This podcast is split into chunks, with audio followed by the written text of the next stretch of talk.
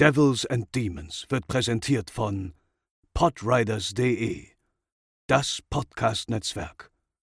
Diese Episode wird präsentiert von Deadline, das Filmmagazin, die Fachzeitschrift für Horror, Thriller und Suspense. Jetzt im Kiosk oder online unter deadline-magazin.de. Moin Moin und herzlich willkommen zur 195. Episode von Devils and Demons, der Horrorfilm-Podcast. Ich bin der Chris und bei mir ist heute natürlich auch wieder Pascal. Moin Moin. An dieser Stelle gehen ganz liebe Grüße raus an André, der gerade im wohlverdienten Urlaub ist. Und dafür haben wir uns heute mal wieder einen Film rausgepickt, der auf den ersten Blick so gar nicht in unser bevorzugtes Horrorbeuteschema passt. Auf den zweiten Blick jedoch schon. Heute bei uns die City Cobra mit Sylvester Stallone und los geht es nach dem Intro.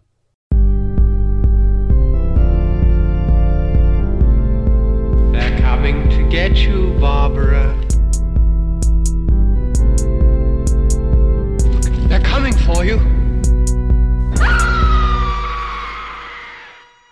Ja, Pascal, wir könnten heute natürlich auch äh, spontan über Halloween Kills reden, den wir am Montag äh, gesehen haben.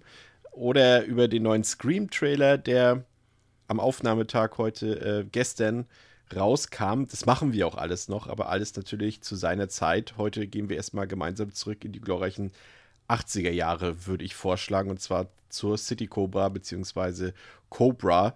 Ähm, der Titel deshalb dieses Actionfilms aus dem Jahre 1986 in Deutschland, City Cobra, weil man so ein bisschen im wahrsten Sinne des Wortes im Haifischbecken, im, im, wow, im Haifischbecken äh, von einem Arnold Schwarzenegger-Film schwimmen wollte, der, äh, dessen Film Raw Deal damals, glaube ich, zeitnah rauskam und der hieß in Deutschland der City High. Und da wollte man so ein bisschen sagen, ja, Schwarzenegger, Stallone, die beiden Action-Stars, das können wir irgendwie schon miteinander verknüpfen. City High, City Cobra, alles City. Ich glaube, der, äh, ich glaube, die John Woo-Filme, ich glaube, war das A Better Tomorrow? Der ist City Wolf, glaube ich, in, in, in Deutschland. Also irgendwie haben die was mit City irgendwie gehabt bei Actionfilmen in Deutschland.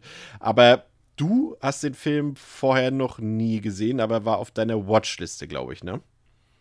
Ja, genau. Äh, vor einigen Jahren hat mir mal ein Freund davon ähm, erzählt und dass ich den unbedingt gucken muss. Da haben wir zusammen auf YouTube uns die, ähm, ja, die Diner, nee, Diner ist es ja nicht, diese Tankstellenszene oder wie man es nennen möchte, ähm, am Anfang angeguckt. Und ja, so ein paar von den äh, ja, ikonischen One-Linern kannte ich daher schon und hatte so ein grobes Gefühl für das, was mich erwartet. Aber es war auch vieles dabei, mit dem ich tatsächlich erst einmal nicht gerechnet habe. Nun habe ich ja im Vorfeld groß angekündigt, dass ich hier heute eine Studie aufstellen will, äh, um zu beweisen, dass es sich bei Cobra um einen Slasher handelt. Meinst du, wir können das, kriegen das hin? Ja, ich denke auf jeden Fall. Also muss ich auch sagen, auch so im Zuge meiner Recherche, ähm, keine Theorie, mit der du auch allein auf weiter Flur stehst, sondern, glaube ich, von vielen Menschen ähnlich gesehen. Sehr gut. Dann schauen wir nachher später mal, ob wir das noch äh, handfest untermauern können. Unterfüttern, untermauern? Wie sagt man? In ich glaube, es geht tatsächlich beides. Okay, das klingt gut. Ähm, zu den Fakten des Films. Also, wie gesagt, äh, der Film stammt aus dem Jahre 1986, hat auf Letterboxd eine Durchschnittswertung von 2,9 von 5, auf der IMDb 5,8 von 10. Ist mittlerweile freigegeben ab 18 Jahren. Das heißt, ihr könnt euch den Film ungekürzt beispielsweise auf Blu-ray kaufen. Das sah vor einigen Jahren noch anders aus. Da war der Film tatsächlich in Deutschland noch auf dem Index. Der Film läuft 87 Minuten und kam am 23. Mai 1986 in die US-Kinos und am 2. Oktober 1986 in die Kinos der BRD. Hat damals in den USA 50 Millionen Dollar eingespielt, war damit jetzt nicht wirklich ein Flop, aber er war eben auch kein Rambo 2, der eben vorher von Stallone rauskam und der über das Dreifache eingespielt hat. Und dennoch kann man sagen, hat er zumindest für ein bisschen Furore an die Kinokasten gesorgt. Also er hat zum Beispiel am Startwochenende 12,5 Millionen Dollar eingespielt und es war zu dem Zeitpunkt ähm, das erfolgreichste Startwochenende von Warner Brothers, in der Geschichte von Warner Brothers und äh, von der Canon Group zu der damaligen Zeit und hat weltweit auch knapp 160 Millionen Dollar eingespielt bei einem Budget von 25 Millionen. Und äh, war in Ungarn zum Beispiel der erfolgreichste Film aller Zeiten zu dem Zeitpunkt damals. Also äh, ein paar Sachen hat er schon eingespielt, aber insgesamt blieb der Film doch finanziell hinter den Erwartungen zurück. Und wenn man bedenkt, dass Stallone eigentlich hier neben Rocky und Rambo mit Cobra ein neues Franchise etablieren wollte, ja, das ist dann tatsächlich, wie wir heute wissen, natürlich nicht so recht aufgegangen.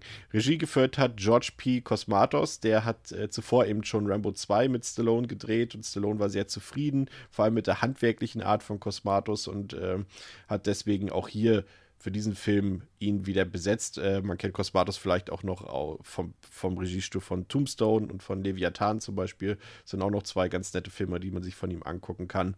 Im Cast Sylvester Stallone brauchen wir nicht vorstellen, das haben wir auch schon bei dem Film Detox, ICU, hier gemacht vor ja, etwas längerer Zeit. Ähm, aber vielleicht ein paar Neben, ja, ein paar Leute aus der Nebenbesetzung könnte man hier vorstellen, Brigitte Nielsen. Auf die kommen wir natürlich nachher automatisch noch zu sprechen, deswegen jetzt erstmal noch nicht so viel, aber wer sie nicht kennt, man hat sie sicherlich in Rocky 4 gesehen, in Rod Sonja oder in Beverly Hills Cop 2 und wir haben hier als Antagonisten Brian Thompson, der übrigens Pascal, der für, die Tick für das Ticket, für die Premiere des Films äh, selber Geld ausgeben musste, weil ihn weder Canon noch Warner eingeladen hat. Das war Ach. Schon, das hat, er weiß bis heute nicht warum. Das ist ja gemein. Aber da gab es eh so ein paar Star-Allüren, würde ich mal sagen. Vor allem seitens des Hauptdarstellers am Set, äh, was vielleicht auch so ein bisschen passen könnte. Vielleicht hat Stallone am Ende selbst dafür gesorgt, dass Thompson nicht eingeladen wurde. Auf jeden Fall haben sich Brian Thompson, der ja in sehr, sehr vielen Filmen äh, den Bösewicht spielt, ähm, und Sylvester Stallone tatsächlich erst 20 Jahre später, nachdem sie diesen Film gemeinsam mehr oder weniger gedreht haben, wieder getroffen. Und zwar an einer, ja, wie sagt man, an einer Reitschule ähm, in der ausgerechnet Brian Thompsons Tochter, Stallones Tochter, Reitstunden gegeben hat. Das fand ich auch noch sehr interessant. Ah, ja, witzig. so kann es gehen. Wahrscheinlich, äh, ja, also ich wäre an Stallones äh, Stelle vielleicht sogar ein bisschen ähm, beschämt gewesen an dieser Stelle. Ich erzähle später noch warum, aber das war wahrscheinlich nicht unbedingt äh, die Glanzstunde, diese Drehtage dort am Set von Cobra, die Stallone von sich gegeben hat. Aber wie gesagt, dazu später mehr. Erstmal zum Inhalt, Pascal. Worum geht es in Cobra? Was sagt uns der Klappentext der Blu-ray von Warner? Cobb Stallone donnert durch die Hölle der Großstadt und niemand kann ihn aufhalten. Wie Sylvester Stallones Rocky und Rambo ist auch der Held in Die City Cobra ein echtes Original. Die Ein-Mann-Armee, Leutnant Marion Cobretti, lässt mit laserunterstützter Maschinenpistole und einem 45er Colt mit Perlmuttgriff Feuer und Schwefel auf jeden regnen, der das Gesetz übertritt und ihm in die Quere kommt. Erneut inszenierte Regisseur George P. Cosmatos Stallone in diesem Thriller, in dem Cobretti einen gnadenlosen Serienkiller jagt. Die Spur führt nicht nur zu einem Mörder, sondern zu einer ganzen Armee von Psychopathen, die mit Gewalt eine neue Ordnung errichten wollen. Wobei auch die zufällige Zeugin, gespielt von Brigitte Nielsen, ihres jüngsten Blutbads daran glauben soll. Zum Glück ist die Cobra ihr Schutzengel. Nie hat es im Actionkino ohrenbetäubender und überzeugender gekracht. Ja, das werden wir ich hab, ich hab, ich hab, äh, ich habe Lieutenant gesagt. Ich glaube, ich wollte Leutnant sagen. Nee, Oder? umgekehrt. Du hättest Lieutenant sagen sollen, hast aber Leutnant gesagt. Ah ja, genau. Aber ich glaube, das ist das, doch dasselbe, nur eingedeutscht, ne? Weiß ich nicht. Ich dachte, das eine ist Militär, das andere ist Polizei. Aber kann auch sein, dass ich Quatsch erzähle. Ich glaube, das eine ist äh, eingedeutscht und das andere ist die, die englische Fassung. Also, das passt okay. schon, glaube ich. Würd, behaupten wir jetzt einfach mal.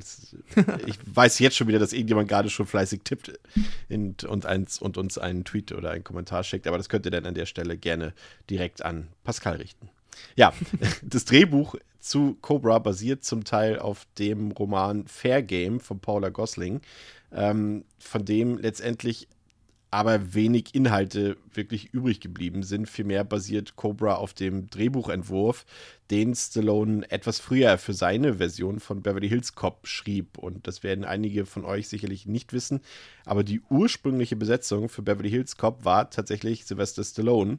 Aber in seiner Fassung sollte alles viel düsterer sein, es sollte viel härter zugehen als in der äh, späteren gedrehten Erfolgs-Action-Komödie mit Eddie Murphy. Und letztendlich wurde diese Version mit Stallone nie gedreht, vor allem aus Budgetgründen, da die Action-Szenen, die Stallone schrieb, die also im Skript standen, waren einfach nicht realisierbar finanziell. Die waren viel zu groß und viel zu, ja, bombastisch, würde ich mal sagen. Und deswegen konnte man die damals einfach nicht umsetzen. Und so ist das Drehbuch später weitergewandert oder wurde umgeschrieben zu einer Komödie und wurde dann letztendlich, wie gesagt, mit Eddie Murphy verfilmt. Und mit dem Skript zu Cobra, würde ich sagen, hat Stallone wohl eines der schwächsten in seiner Vita geschrieben. Hier hat, merkt man ganz klar, wenn man sich den Film ansieht, dass er hier auf Nummer sicher gehen wollte und dass er den Leuten, also den Fans vor allem einfach nur das geben wollte, was sie aus seiner Perspektive sehen wollten, nämlich knallharte Action mit ihm als großen Helden darin und es ist ja auch so eine Sache, die sich bei ihm auch immer wieder bestätigt hat,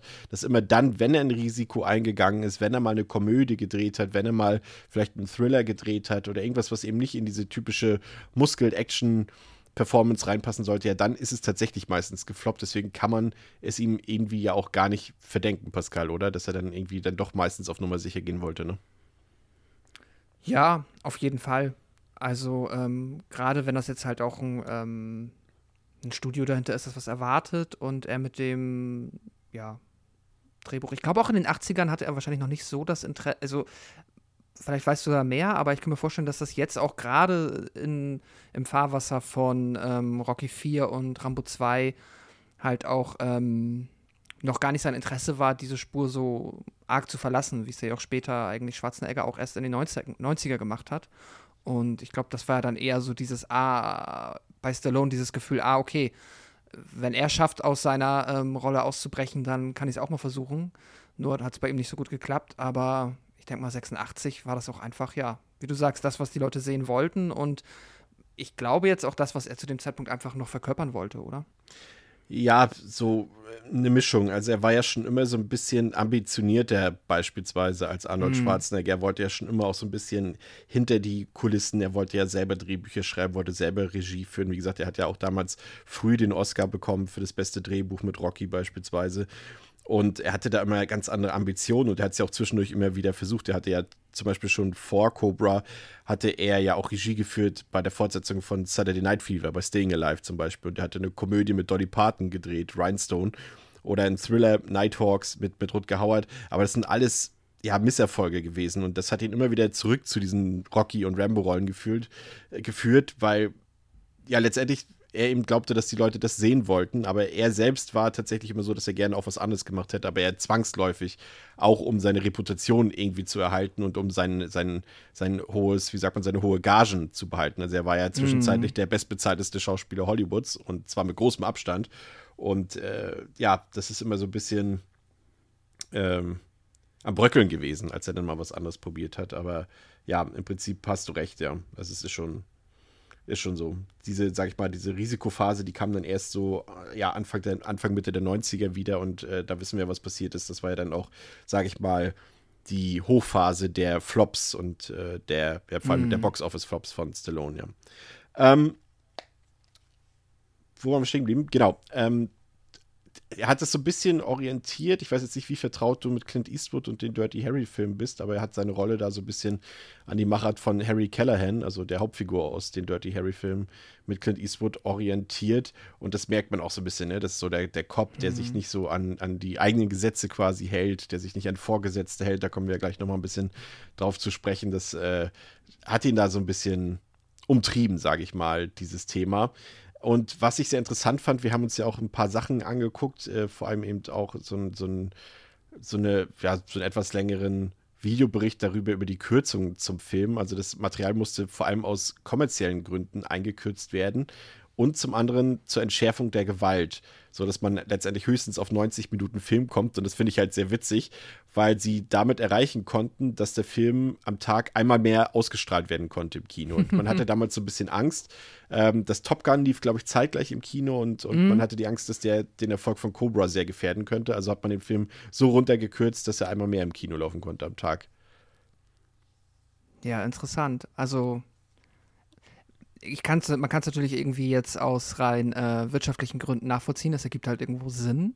Aber es ist schon herber Einschnitt, wenn man wirklich jetzt sagt, wir gehen jetzt so arg mit der Schere an den Film. Und ich meine, das hat ja auch was gekostet, das alles zu drehen. Ja. Ähm, so, das hätte man sich dann ja auch zum Teil sparen können, dass man sagt, ähm, nee, lass mal den Film einfach radikal kürzen, auch auf die Gefahr hin, dass er, und da werden wir noch drüber reden, stellenweise dann ähm, vielleicht Continuity-Fehler bekommt, ähm, dass das vielleicht alles ein bisschen ja, anders wirkt auf einmal. Alles nur für den einen Zweck, dass wir den einen, einen Tag öfter, einmal öfter am Tag im Kino zeigen können, was spannend ist. Weil äh, auf der anderen Seite denke ich dann mir auch wieder, ne, es ist halt so, dann läuft das zwar nicht so oft, aber es ist ja nicht so, dass wenn du einen Film nicht so oft im Kino zeigen kannst, nicht trotzdem jeder, der ihn gucken möchte, ihn guckt. So, Ja. es dauert dann halt nur länger, bis ihn jeder geguckt hat. Ähm, ich hatte aber auch irgendwo gelesen, dass sie halt aus Gründen, das weiß ich jetzt natürlich wieder nicht, irgendwie wahrscheinlich so Studio, Finance, Kram, ähm, dass es denen ganz wichtig war, dass dieses erste Wochenende so reinhaut. Ja, ja, und das Keine merkt man ja auch, dass, dass dieses 12 Millionen äh, Opening Weekend, das war ja, für, wenn man die Zahlen, also an die damaligen Maßstäbe ansetzt, äh, war das ja wirklich ein Kracherstart. Aber man, da, da Mhm. sind wahrscheinlich alle Leute, die ihn sehen wollten, haben ihn denn da auch geguckt und konnten ihn auch sehen, weil er halt so oft lief. Aber danach halt nicht mehr, ne? Ja, Ja. ja, ist interessant. Aber das war eh, die Produktion scheint eh so sehr knapp getimed worden zu sein. Also, äh, wenn man bedenkt, der Film wurde, glaube ich, bis Februar 86 war er, wurde er gedreht. Im Mai lief er schon. Das heißt, man hatte wirklich nicht mal, nicht mal volle drei Monate Zeit für die Post-Production. Das ist auch selbst für die damalige Zeit schon sehr, sehr wenig gewesen. Also im Schnittraum hat man da, glaube ich, nicht viel Zeit verbracht. Andererseits wiederum schon, wenn man sieht, was alles rausgeflogen ist. Aber zumindest das saubere Schneiden war da nicht so möglich. Du hast schon gesagt, dadurch sind halt viele Continuity-Fehler entstanden, viele Anschlussfehler, ja, viele Logiklöcher auch so ein bisschen, die man jetzt zwar vielleicht nicht so schwerwiegend bei so einem Film sehen sollte, aber man sieht halt, dass sie vermeidbar gewesen sind. Und deshalb ähm, Deshalb und zum anderen eben aufgrund der Gewalteinkürzung, ähm, damit der Film eben kein X-Rating bekommt, sondern noch ein R-Rating bekommt, mussten halt auch viele Gewaltszenen rausgeschnitten werden. Also der Film ist ja eigentlich einer der härteren, sage ich mal, wenn man so jetzt so das Mainstream-Action-Kino betrachtet. Aber da gab es tatsächlich noch sehr viele verstümmelte Leichen, es gab viele Nacktaufnahmen noch, es gab äh, viel mehr ja, Killsequenzen sozusagen. Der Bodycount war auch deutlich höher. Und das hat man alles teilweise rausschneiden müssen. Und ein paar Szenen könnt ihr euch, wie gesagt, auf YouTube angucken. Da sucht ihr einfach nach äh, Cobra Workprint. Und dann könnt ihr euch, im, ich glaube, so 20 Minuten könnt ihr euch da ansehen in relativ schlechter Qualität. Aber man kann da zumindest einschätzen, Pascal, glaube ich, was einem da entgangen ist. Ne?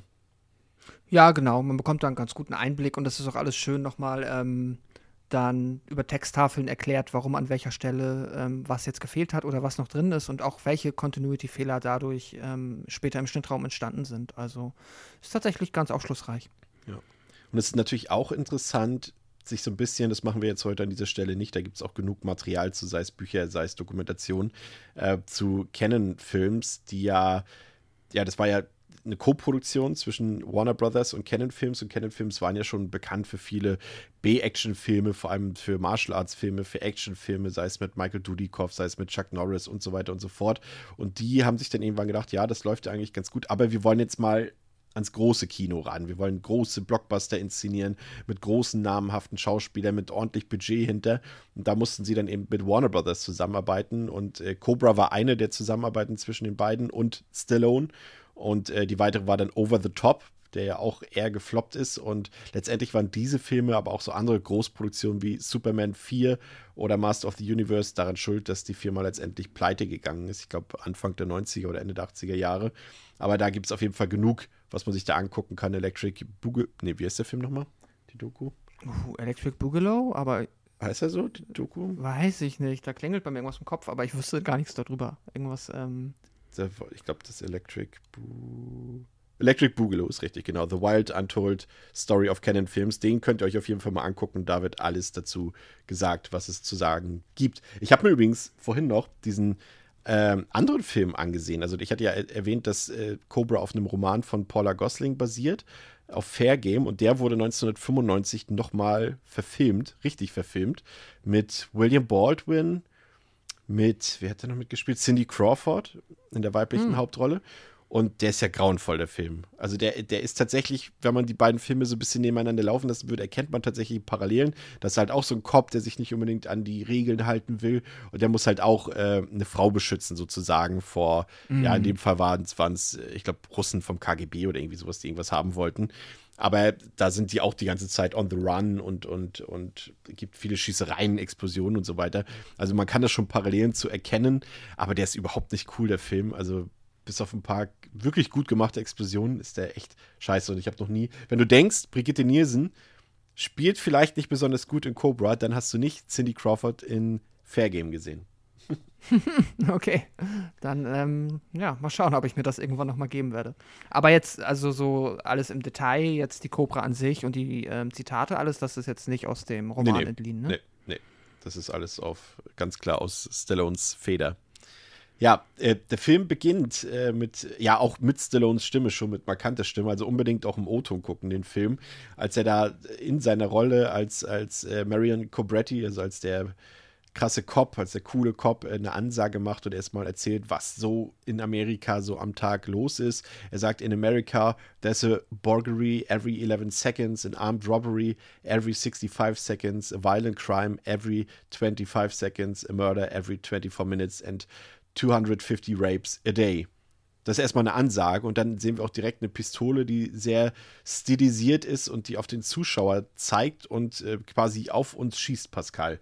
Das ist schon mal eine Ansage ne, am Anfang. Also ich finde, das setzt schon richtig die Tonalität und einfach dieses, dieses Feeling, das der Film über die nächsten 87 Minuten ausstrahlt, komplett. Ja, absolut. Also, ähm, du merkst von der ersten Sekunde an, hat natürlich halt, dass der Film sich aller Wahrscheinlichkeit nach komplett ernst nehmen wird was ja auch einfach passt natürlich so. Also das hat damals vermutlich niemanden überrascht. Heute könnte man kurz drüber nachdenken, später auch noch, inwiefern da Selbstironie mit drin ist, aber ist es halt nicht. Merkst du halt eigentlich ziemlich gut. Und äh, diese Tonalität wird dir halt, wie du gerade eben schon gesagt hast, wird dir halt ab der ersten Sekunde an ähm, aufs Brot geschmiert und dann, ja, wird natürlich halt so also ich will nicht sagen, dass der Film jetzt anfängt, sich damit an der Stelle so ein bisschen zu rechtfertigen, weil das war dem, glaube ich, also das war auch Stallone vermutlich äh, 68, äh, 86, Entschuldigung, äh, vollkommen egal. Es ist einfach nur, ja, wir müssen halt ähm, quasi erstmal das Setting dahingehend darstellen, dass alles ist ein bisschen fürchterlich. Ich ärgere mich gerade ein bisschen. Ich hätte jetzt gerne noch mal äh, kurz recherchiert, inwiefern diese Statistiken realistisch sind. sie fühlen sich, sie fühlen sich krass übertrieben an auch wenn ich weiß, die USA ja, ein aber die USA Land ist schon sind. groß, ne? Also ich glaube, das könnte ja, schon passen. aber trotzdem. Alle elf Sekunden? Ah, ich sag mal, das ist eine Menge. Aber gut, kann natürlich sein. Es ist ja, und die 80er, ja, wer weiß, vielleicht sind die Statistiken gar nicht so weit von der Realität entfernt. Aber, ähm, Und denk ja. mal allein dran, was, was damals äh, New York für ein Loch war in den 80er Jahren. Ja, und, ja, und, und genau, So. Das, das war nochmal was ganz anderes. Da war ja auch. Äh, wie, ah, warte mal, welchen Film hatten wir noch letztes Mal? Ähm, mit diesem, mit Gesetz Der in Nummer New York 5? spielt? Nee, mit dem Gesetz. Wo, wo, wo war denn das? Äh, äh, das war äh, Saw, Spiral. Ah ja, Saw Spiral, genau, ja. Das war da bestimmt auch so. ja, also er ist, ist Stallone, das ist tatsächlich eine sehr gute Parallele. Ja. Also er ist quasi äh, so, auf diesem Gesetz Nummer 5 oder wie das hieß, Ja. da könnte quasi auf dem Cover so das Bild von Dark City Cobra stehen. Aber es Das ist. Aber, Gesetz heißt einfach nur, wir dürfen machen, was wir wollen. Aber du hast es ja eben schon äh, gut angedeutet. Ich finde, der Film ist echt krass in seiner Aussage. ne? Das können wir an dieser Stelle schon mal äh, vielleicht vorweggreifen. Also es geht ja schon so ein bisschen um, oder ein bisschen mehr um die Rechtfertigung von Selbstjustiz in dem Film. Und das macht er ja ohne jegliches Augenzwinkern, ne? den kompletten Film durch. Und es gibt ja da, ähm, da können wir auch später noch mal ein bisschen genauer drauf eingehen, einen seiner Vorgesetzten, nicht seinen höchsten, aber einen Vorgesetzten, der auch die ganze Zeit sagt, Cobretti, was machen Sie hier? Sie halten sich nicht an die Gesetze, Sie haben ein Problem mit Ihrer Einstellung, so kann das nicht sein. Und äh, äh, geht die Justiz hier, äh, äh, ne? Dazwischen und so weiter. Und, und er rechtfertigt das ja auch immer wieder. Ja, aber erklären Sie das dem Mann da hinten, dessen Kind gerade erschossen wurde oder sowas, ne? Und, und das ist so krass in dem Film, wie hier so auf, auf die Rechtfertigung von, von Waffeneinsatz, von Polizeigewalt und sowas, äh, ja, wie das glorifiziert wird. Ich, ich, also, das Ja, kann man eigentlich gar nicht glauben, wenn man den Film heute sieht, ne? Nee, es ist wirklich äh, heftig, weil das eine ist natürlich halt so das Ding, es ist halt das Trope des Polizisten, der sich nicht an die Regeln hält und dann kennt man das ja aus eine Million Cops und Buddy-Cop-Movies, dass die dann halt äh, die Polizisten bei ihrem Vorgesetzten sitzen und der dann halt, ja, oft auch halt aus komödiantischen Gründen dann mit denen schimpft und sagt so, oh, und hier zwei Häuser explodiert, drei Autos kaputt, wie soll ich das dem Bürgermeister erklären? so, das kennt man ja, das ist ja dann gern benutztes Trope. Aber der Film geht da gerade wirklich weiter und diese eine Stelle, die du gerade erwähnt hast, äh, die ist ja auch ganz am Anfang Ja. ähm, wenn halt der Film sogar so weit geht, dass der einen Reporter einsetzt, um die andere Seite zu repräsentieren und der Reporter sagt so, das geht aber nicht, dass sie Selbstjustiz machen und dann eben genau wie du gesagt hast, dann die Cobra sagt so, "Ah, ja, das geht nicht, dann, äh, wie du meintest eben, erklären sie das mit den Eltern von dieser Leiche hier. Das ist schon krass. Ja, Also Das wäre halt, also das ist auch sofern, also es ist offensichtlich, der Film würde heute von, ich sag mal, allen Menschen, die nicht wirklich hart erzkonservativ sind ähm, und halt, keine Ahnung, ja, ähm, dieser, jetzt habe ich gerade den Namen dieser Waffen, dieser Waffenvereinigung in den USA vergessen, aber National die halt so Rifle der- ist, ist, nee, wie ist die National Rifle äh, doch, die, Rifle, Association? die oder sowas? NRA. Ja. National Rifle Association, genau, die NRA. Also wenn nicht gerade so Die Hard da mit drin ist, der wird den Film mal zerreißen, einfach aufgrund dieser komplett ironiebefreiten, zugegebenermaßen wirklich schlimmen Botschaft. Ich habe das ja, glaube ich, auch, oder wir haben das schon alle schon mal an den einen oder anderen Stelle erwähnt, dass es halt jetzt gerade äh, nach 2020, so den aktuellen Ereignissen, schlägt der Film auf, was diese Ebene angeht, halt schmeckt er halt schon noch mal ein bisschen anders, weil ja Polizeigewalt etc.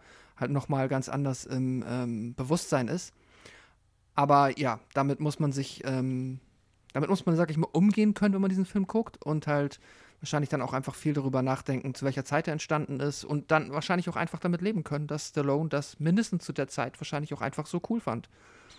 Ja, da gehen wir gleich nochmal ein bisschen genauer drauf ein. Da gibt es ja echt ein paar Szenen, die das immer wieder genau thematisieren. Äh, kleine Anmerkung noch: äh, Ich fand es sehr interessant, dass äh, Regisseur Nicolas Winning Reffen, also der Regisseur von Drive oder Filmen wie Drive oder Neon Demon, tatsächlich äh, seinen Driver, also Ryan Gosling, ähm, hat inspirieren lassen von Cobra, also die Sache mit dem Zahnstocher und äh, ist zum Beispiel komplett darauf, also nicht Zahnstocher, sondern ähm, Streichholz im Mund die ganze Zeit. Ähm, ist eine Anspielung darauf. Beziehungsweise Ryan Gosling trägt einen Zahnstocher und äh, Cobretti, also Stallone, äh, hat hier die ganze Zeit ein Streichholz im Mund und es ist eine Hommage daran. Ja, gehen wir in den Film rein, beziehungsweise etwas genauer rein. Äh, wir sehen, wie ein vernarbter Mann ähm, unter anderem bekleidet mit Mütze und Sonnenbrille, aber nicht nur bekleidet mit Mütze und Sonnenbrille, einen gewöhnlichen Supermarkt in den Vereinigten Staaten betritt. Ich glaube, das ist, ist es Los Angeles? Ich bin mir gerade gar nicht sicher, wird es genannt? Aber wahrscheinlich, äh, ne? Ist ziemlich sicher Westküste. Ja. Ich würde mal vermuten Los Angeles. Wobei manchmal kann es dann auch Florida sein, aber ich glaube, es soll Westküste sein. Ja, das glaube ich auch. Und äh, dort eröffnet dieser Mann mit seiner Schrotflinte das Feuer auf das Inventar des Supermarkts und auf die dort anwesenden Passanten. Chaos und Panik bricht aus. Und kurze Zeit später ist dann auch bereits eine schwer bewaffnete Sondereinheit am Tatort versammelt.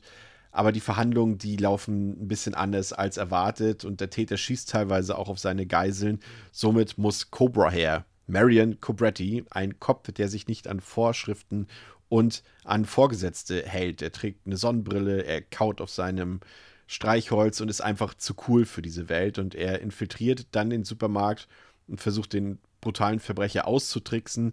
Und äh, dabei ist er so cool, Pascal, dass er sogar noch Zeit hat für eine kalte Limonade. das fand ich auch äh, sehr großartig. Vor allem diese Das ganze ist, auf der Limonade, Entschuldigung, äh, steht ja sogar noch cool drauf. Ja, genau. Und es ist generell, es ist so lustig, wie auch so viel Schleichwerbung in dem Film drin ist. ne? Allein diese ganze Pepsi-Werbung und Cola-Werbung, das ist äh, richtig krass, finde ich. Irgendwie. Ja, auf jeden Fall. Ich habe gerade noch mal kurz recherchiert. Ähm, es ist also auch die Polizeieinheit, für die er arbeitet, ist das LAPD, also das Los Ah, okay. Angeles Police Department. Und ähm, ja. Aber gibt es auch das Zombie-Squad, für- in das er eingeteilt ist, wo nur die krassesten der krassen Cops arbeiten? Das ähm, gibt es, glaube ich, im LAPD nicht, aber ich habe äh, lustigerweise bei einer Recherche rausgefunden, woran sich das anlehnt. Denn in Belgien gibt es tatsächlich, oder gab es zumindest mal, äh, bei, ich weiß nicht welcher Polizeieinheit, aber wirklich ein sogenanntes Zombie-Squad, das so benannt wurde, weil die halt die, ja, die Aufträge oder die ähm, Jobs bekommen haben, auf die alle anderen keinen Bock hatten. Also sowas wie so, die, ja, quasi ähm, die uncoolen Jobs für die, die auch nicht so beliebt waren bei den anderen. Ähm, ja, das war wohl die Inspiration. Ja, zumindest kann man Stallone nicht anlassen, dass er hier nicht Wert auf Details gelegt hat, ne? wenn das stimmt. Ja. Ja, da kommen natürlich auch schon die, die ganzen One-Liner, die du schon angesprochen hast, die ja sowohl im O-Ton als auch auf Deutsch natürlich legendär geworden sind. Ähm, als zum Beispiel der, der Verbrecher dort irgendwie sagt, ja, ich schieße ja alles kurz und klein im Supermarkt und Stallone sagt, nichts dagegen, ich kaufe hier sowieso nie ein. Und dieses, dieses obligatorische, äh, du bist eine Krankheit und ich die Medizin. Das ist natürlich, äh, das sind Sprüche, die haben sich eingebrannt in die Herzen aller äh, Action-Fans oder Filmfans. Also das, das sind so Sachen, die kann man, glaube ich, immer, wenn du um zwei Uhr nachts geweckt wirst und irgendwie ein Stallone-Zitat brauchst, äh, das ist das eines der ersten, was einem da einfällt. Letztlich erledigt er den Killer dann und tötet ihn, als wäre es natürlich für ihn als der coole Kopf die leichteste Sache der Welt. Und da äh, sind auch ein paar super interessante Sachen. Ich muss zum einen, du hast es ja schon tatsächlich in deiner Inhaltsangabe, oder nicht in deiner, ich betone es in Warners Inhaltsangabe vorgetragen, ähm, dieser Perlmutgriff, an dem Revolver von Cobra. Der ist ja schon cool, ne? Mit der, mit der Cobra auch drauf.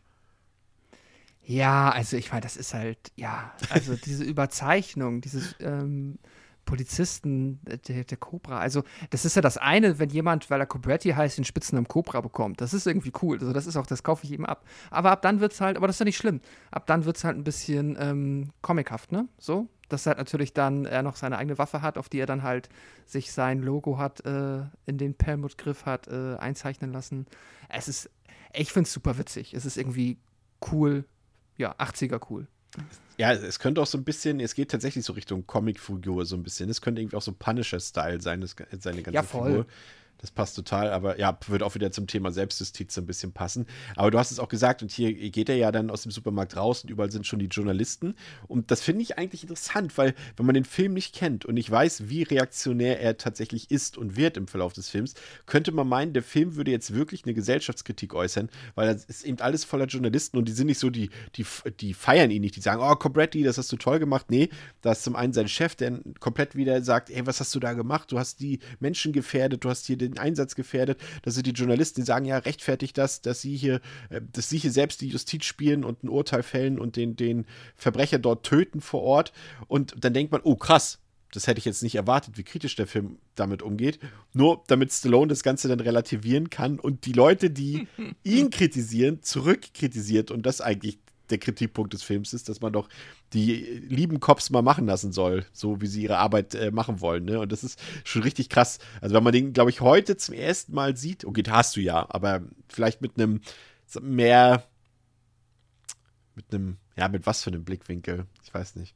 Sagen wir mal, genau wie du es gesagt hast, der Film ist heute auch rausgekommen. Der Film kommt heute raus, so zum ersten Mal ins Kino. Und, und wenn du den mit der Brille dann guckst, dann denkst du, what the fuck? Also, Ja. Ja, ja, wie gesagt, der wird komplett zerrissen werden, aus meiner Meinung nach auch guten Gründen. klar. Das ist halt wirklich, das ist dieses Abgefahrene, dass du halt, wie du es gerade beschrieben hast, die Journalisten, es ist ja auch, ne, wir wissen ja jetzt schon, wer unser Protagonist ist und wer unser Held ist. Und die Journalisten, die ihn dann halt in Anführungszeichen nur nerven, sollen ja offensichtlich die, ja, Menschen sein, die halt die, ähm, ja, die blöden Punkte haben oder die halt immer das Doofe machen. Und das ist ja auch oft genug wahrscheinlich ein Problem bei äh, Polizei. Äh, Investigationen. Aber hier ist es halt, hier muss man halt sagen, ja, der Journalist hat ja vollkommen recht. Hätte man das nicht anders lösen können, hätten sie den nicht festnehmen können oder ihm ins Bein schießen können. I don't know. Äh, aber nein, das ist nicht das, was die City Cobra macht. Denn die City Cobra respektiert keine Autorität. Die City Cobra ist selber Autorität. Ja. Und das ist einfach wahrscheinlich das, was ihn ja auf eine obskure Art und Weise cool machen soll. Und wenn ich mich, also ja, ich, also für mich geht's irgendwie, wenn ich mir halt immer aber ganz oft dabei sage, dass es halt natürlich eigentlich nicht cool ist, aber in so einer fiktiven, comichaften Welt, meinetwegen, es ist halt die City Cobra. Eben. Ich kann ihn halt nicht. Ich es kann gibt diesen Menschen nicht in der. Realität. Und das sieht man Nee, halt auch. Also der ist halt durch und durch, also zum einen ist es ein kompletter Macho, auch wenn das jetzt nicht so krass durchkommt, aber er ist es schon im Endeffekt und seine Methoden müssten ihn normalerweise hinter Gittern bringen, aber hier wird es einfach so von ihm auch selber ja auch noch einmal später im Film gerechtfertigt, äh, als sie ihn fragen, ja, aber sie haben ein Einstellungsproblem und sagt er nicht so, ja, das ist nur das Geringste oder irgendwie sowas, irgendwie, keine Ahnung, irgendwie sowas sagt er doch. Und ähm, das ist halt eine komplette Comicfigur. Der, der zeigt ja auch keinerlei Gefühle im Film. Ne? Der ist unverwundbar. Also wirklich, das ist quasi wie Rambo, nur in anderen Klamotten. Ne? Also es droht quasi ihm nie Gefahr. Er ist immer allen körperlich und mit der Waffe überlegen natürlich. Ähm, und, und das ist schon auch, sag ich mal, ja, also zumindest, ich weiß halt nicht, ich bin mir nicht sicher, ich weiß nicht, wie du das siehst. Ich bin mir nicht sicher, ob die Figur da ein bisschen mehr Tiefe vertragen hätte oder ob es das Ganze vielleicht nur noch schlimmer gemacht hätte. Also wie gesagt, mal unabgesehen, unabhängig davon von dieser politischen Gesinnung, die ja eh jenseits von Gut und Böse ist. Aber das ist schon sehr simpel. Also selbst wenn man Stallones Schreibe für die, für Rambo 2 zum Beispiel kennt, der ja davor kam, oder eben Rambo 3 danach später, ähm, also das, das ist noch äh, Gold dagegen. Aber hier hat er ja wirklich sich, ich weiß nicht, das ist quasi, die Figur von Cobretti ist für mich der Inbegriff des stumpfen 80er-Jahre-Kinos. Also ich glaube, simpler war noch nie davor und danach eine Rolle von Stallone gestrickt. Also wie gesagt, nicht mal Rambo in, im zweiten und dritten Teil. Ja, ja, äh, ich glaube, nee, ich glaube tatsächlich, dass es, also gerade auch jetzt für die Langlebigkeit und dafür, dass man den Film meiner Meinung nach jetzt, also wie man ihn heute noch genießen kann, ist es sehr gut, dass da nicht versucht wurde, diese Figur tiefschichtiger zu zeichnen, weil es, also das wäre so oder so meiner Meinung nach schiefgegangen. Da hättest du jetzt nichts erfinden können, was das irgendwie, ähm, ja, in ein anderes Licht äh, die Figur dann gestellt hätte und was die erklärt hätte, warum er so ist, wie er ist, das ist egal. Es ist halt wirklich, es ist dieses, äh, ja, die simpelste und stumpfste Variante des 80er Jahre Action-Kinos und deshalb kann ich ihn halt dann auch genießen und fühle mich jetzt nicht schmutzig dabei, wenn ich halt, ja, mir dabei einfach ähm, bewusst mache, in welchem Zeitgeist der Film entstanden ist und ähm, ja, dann geht das für mich. Dann ist es halt einfach ähm, eine Figur, über die ich lache und die ich dann irgendwie aber witzig cool finde. Ja, komplett. Und man muss halt auch sagen, das, das funktioniert halt auch, weil Stallone es natürlich auch perfekt verkörpern kann. Ne? Er ist zum einen hier zu diesem Zeitpunkt mm. vermutlich ähm, eben zwischen Rambo 2 und, und Rocky 4 körperlich in seiner absoluten Höchstform gewesen. Er hatte seinen maximalen Marktwert erreicht. Aber das hat eben auch teilweise, ich habe es schon angedeutet, auch tatsächlich für einige richtig arrogante Ausfälle am Set gesorgt. Also es war zum Beispiel vertraglich zugesichert, dass keiner ähm, von den Nebendarstellerinnen oder aus der Crew, außer der Regisseur und der Kameramann, äh, ihn ansprechen durften am Set. Also während des Drehs war es den Leuten nicht erlaubt, mit Stallone zu reden, weil er für sich diesen Superstar-Status rausgenommen hat und sogar vertraglich hat zusichern lassen. Ja, es ist, es ist leider bitter. Also, naja, was heißt leider bitter? Es ist krass, wie oft man das über ähm, Stallone so in dieser Phase seines Schaffens hört, dass er da halt ja nach den ersten, also immer wenn ich mich mit Stallone beschäftige, habe ich das Gefühl, dass er halt gerade so in der ersten Phase, Rocky 1, Rocky 2, wo es halt gerade, wo er auch aus sehr ärmlichen Verhältnissen ja. durchgestartet ist, äh, sehr nahbar, sehr sympathisch und sehr charismatisch, also charismatisch eher, aber also, wo er mir sympathisch erscheint, so in seiner Art und Weise. Dann ist bei ihm einmal jetzt nicht die Sicherung durchgebrannt, aber dann ist er sehr auf dem hohen Ross durch die 80er marschiert und gefühlt erst nach diesem 90er-Loch ist er jetzt wieder so ein bisschen ähm, ja, geerdeter. Also jetzt, wenn ich mir jetzt Interviews mit ihm angucke, ähm, finde ich es eigentlich immer, find, ist er, wirkt er sehr down to earth, aber was da in den 80ern dann, wo gerade so in dieser Phase passiert ist, ja, es ist abgefahren. ja, komplett. Ähm, Cobra fährt dann nach diesem aus seiner Sicht gelungenen Einsatz dann im Sonnenuntergang zu flotter Popmusik heim und legt sich dann noch mit ein paar Kleinkriminellen beim Einparken an, auch sehr witzig. Ähm, und selbst zu Hause ist ja, Cobra einfach viel zu cool für diese Welt, würde ich sagen. Ne? Also er legt die Zeitung auf den Grill, er schneidet die Pizza in einer sehr, sehr legendären Szene mit der Schere klein, wobei man da sagen muss, also ein Typ seines Kalibers, der ist, glaube ich, nicht nur so ein kleines Stück Pizza, aber das ist einfach auch eine Szene, die ist halt so nonsensig, äh, das kann man sich gar, das kann man eigentlich gar nicht schreiben. Stallone hat es geschrieben. Und im Fernsehen muss Cobra dann sehen, dass es bereits das 16. Opfer des sogenannten Night Slashers, einem Serienkiller in der Nacht gab und dass es dafür aber noch keine genauen Motive oder Hinweise gab. Scheinbar ja, tritt der Night Slasher random auf und hat jetzt keine genaue Motivlage, wonach er seine Opfer aussucht. Und ja, diese Szene in der Wohnung, das, ist, das sind einfach Kultszenen, das muss man ganz einfach sagen. Aber man muss eben sagen, für, glaube ich, eben die meisten modernen Sehgewohnheiten ist das ist das eigentlich kein zeitgemäßer Film. Ne? Also das wirkt schon alles teilweise auch ein bisschen. Also ich bin halt Stallone-Fan. Ich liebe halt auch das 80er Jahre Action-Kino, aber wenn man damit nicht aufgewachsen ist oder wenn man damit generell nichts anfangen kann, dann wirkt das unfassbar outdated, oder?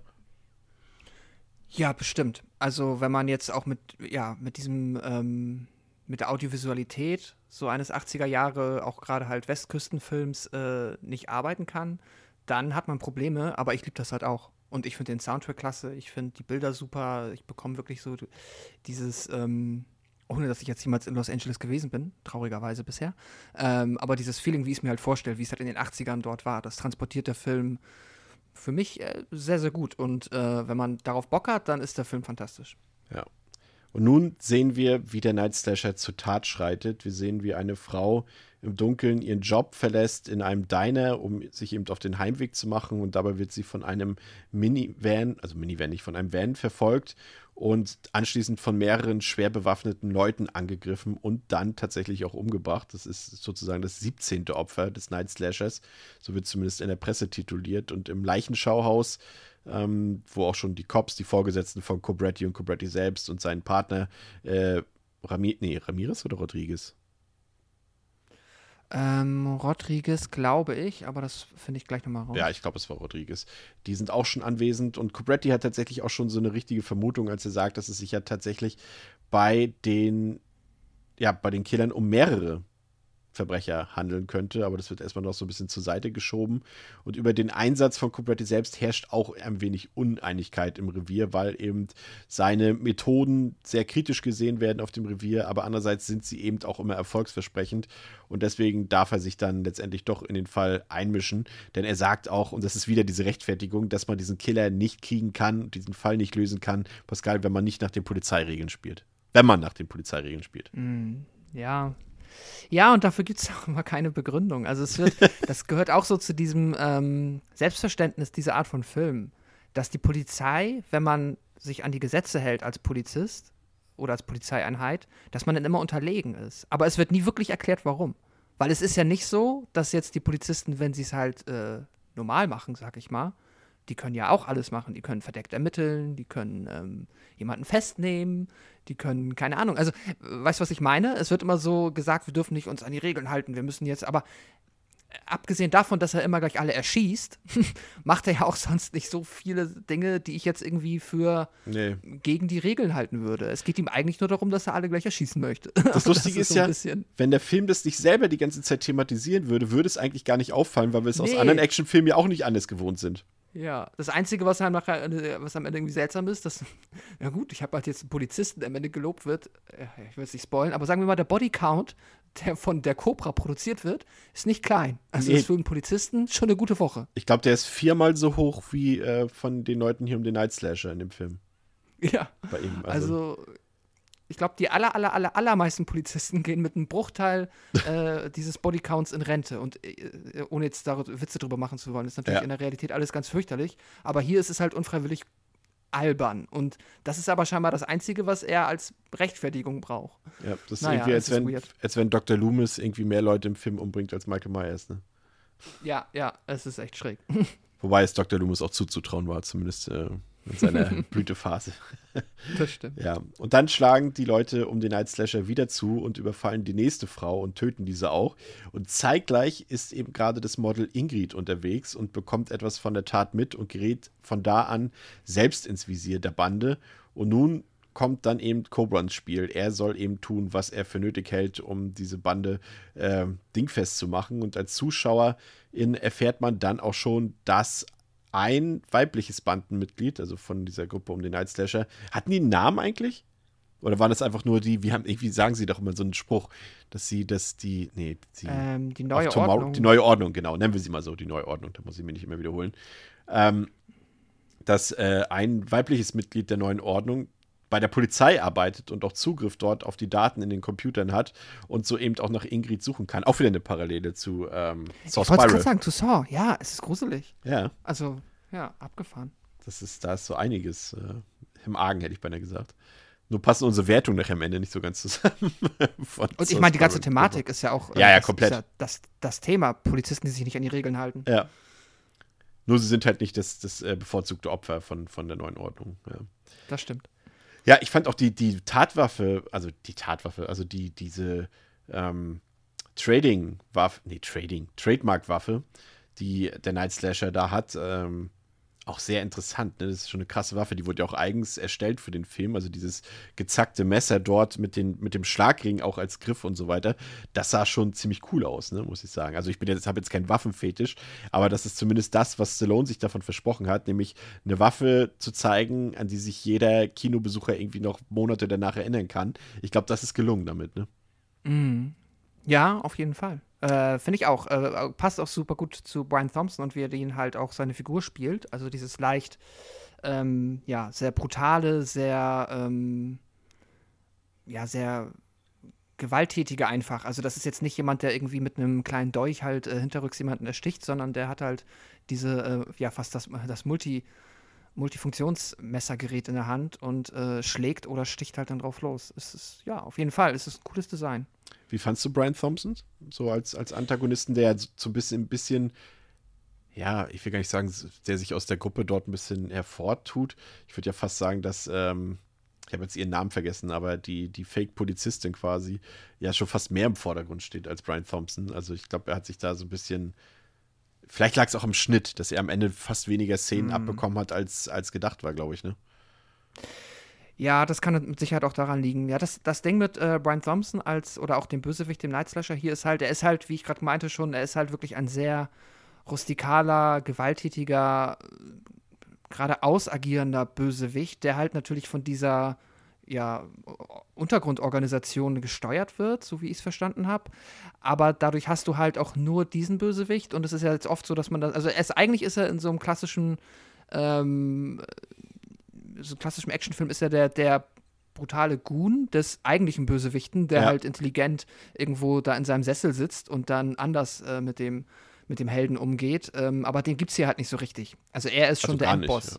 Genau. Genau, und das ist so jetzt auch ne, so ein bisschen Videogame- Videogame-Logik, ist er halt schon der Endgegner und es ist vielleicht so der kleine Kritikpunkt, dass man da noch jemanden im Hintergrund hätte haben können, der halt vielleicht ein bisschen der eigentliche Kopf dahinter ist, weil er wirkt halt nicht wie ein Kopf, er wirkt halt wie äh, der Muskel, wie man immer so schön Ja. bei so Banden sagt. Und es fehlt ja eben auch so ein bisschen die Motivlage, die das Ganze hätte noch ein bisschen interessanter gestalten können. Also sie sagen Mhm. ja, ja, wir sind die neue Ordnung und, und äh, wir ba- bauen das neue Morgen auf für die Zivilisation und alle, die uns im Weg stehen, die müssen halt weg. So, okay. Aber zeitgleich Ja. wurde, glaube ich, in dieser einen TV-Reportage auch gesagt, dass eines der Opfer, glaube ich, auch vergewaltigt wurde, zum Beispiel vom Night Slasher. Und äh, das ist halt, das passt dann halt irgendwie vorne und hinten nicht zusammen, ne, was jetzt da nun wirklich Mhm. dahinter steckt. Und das ist eben zum Teil auch eben schuld an dem seltsamen Schnitt, der eben auch ein paar äh, Dialogszenen und Hintergrundsachen, die sich eben mit den Hintergründen beschäftigen, auch einfach komplett rausgeschnitten hat. Also wie gesagt, wir reden ja nicht von fünf Minuten, die da fehlen, sondern von, von über einer halben Stunde.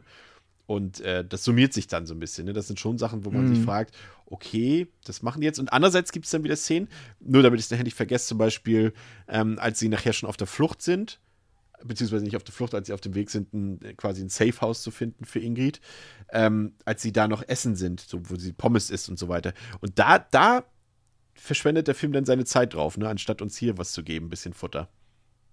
Ja, so wie ich es verstanden habe, hat dann auch wirklich wohl Stallone gesagt, okay, dann schneiden wir und schneiden wir und schneiden wir, aber dann schneiden wir halt überall da, wo ich nicht bin. Ja.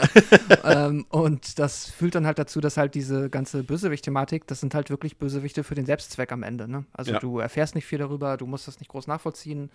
Das sind äh, viele böse Menschen, die böse Dinge wollen, aber der Fokus des Films liegt eindeutig auf der City Cobra, die ja halt gegen die kämpft. Das ist halt wichtiger, als warum die böse Dinge machen. Aber gerade bei diesen Szenen hier, also als die, die neue Ordnung quasi die Frauen dort überfallen, das sind halt die Momente, die für mich halt ganz klar in die Slasher-Thematik reinfallen. Ähm, es ist natürlich, ich finde es fast ein bisschen schade, dass es letztendlich eine Gruppe ist und nicht der Night Slasher alleine agiert. Das würde natürlich meine Theorien noch viel mehr unterstützen. Ähm, Mhm. Aber ich finde schon, dass die Szenen, auch wenn sie relativ kurz sind, schon so aufgebaut sind wie in einem klassischen Slasher-Film, finde ich. Also Frau wird beobachtet, Frau wird überfallen, Tatwaffe ist so, so, so eine, so ein also ist, wie gesagt, eine Trademark-Waffe und äh, der Bösewicht ist auch maskiert, auch wenn es nur mit dem Strumpf ist. Ähm, ich finde schon, dass, man- dass das Richtung Slasher geht, auch wie die ganze Inszenierung ist dort mit der Düsternis und Dunkelheit. Also der Film ist ja auch hart in seiner Inszenierung und er wäre Mhm. in seiner, in seiner Unrated-Fassung ja noch viel, viel härter. Das sieht man ja eben in diesen Szenen.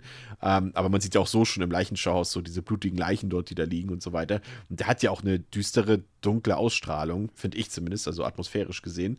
Und doch, das, ich finde, das geht Richtung Slasher. Das ist kein richtiger, reiner Action-Film, das geht Action-Thriller, aber vielleicht sogar, ja, ich weiß nicht, ob man den Begriff Horror nennen sollte in dem Zusammenhang, aber für mich hat er diese Elemente. Wie siehst du das? Absolut. Also ich finde das, äh, ich meine, blödes, äh, Begr- blöd, weiß ich gar nicht. Er heißt ja der Night Slasher. So.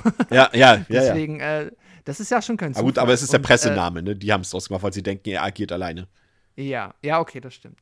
Aber ähm, ja, ich meine, das, äh, das lenkt einen ja schon einmal in die Richtung, auch mal drüber nachzudenken. Und klar, also äh, audiovisuell die Szenen, die wir sehen, und das sind ja nicht mal alle, die gedreht wurden, ähm, definitiv, da, wenn du mir jetzt nur das gezeigt hättest und alles drumherum nicht, und ich hätte das irgendwie in einem Trailer nur diese Szenen gesehen, hätte ich jetzt auch einen, äh, ja, einen irgendwie gearteten Slasher-Film erwartet. Und das ist, glaube ich, auch etwas, was dann den Film halt interessant macht, dass du halt auf der einen Seite einen vergleichsweise jetzt nicht unbedingt generischen, weil schon sehr überzeichneten Cop-Action-Film hast. Also so alles, was man da erwartet, aber halt auf ne, 11, also 110 äh, oder auf 11 gedreht und dann halt aber trotzdem sogar noch äh, so eine Slasher-Note drin. Das ist halt das Einzige, was halt schade ist, dass das halt dann ähm, so ein bisschen unterm Radar läuft, weil da natürlich halt die Schere am ja, stärksten angesetzt wurde und dann hat man zwar noch hier und da das bei den Kills mit drin, aber das wird dann gar nicht mehr unterfüttert und ja, das,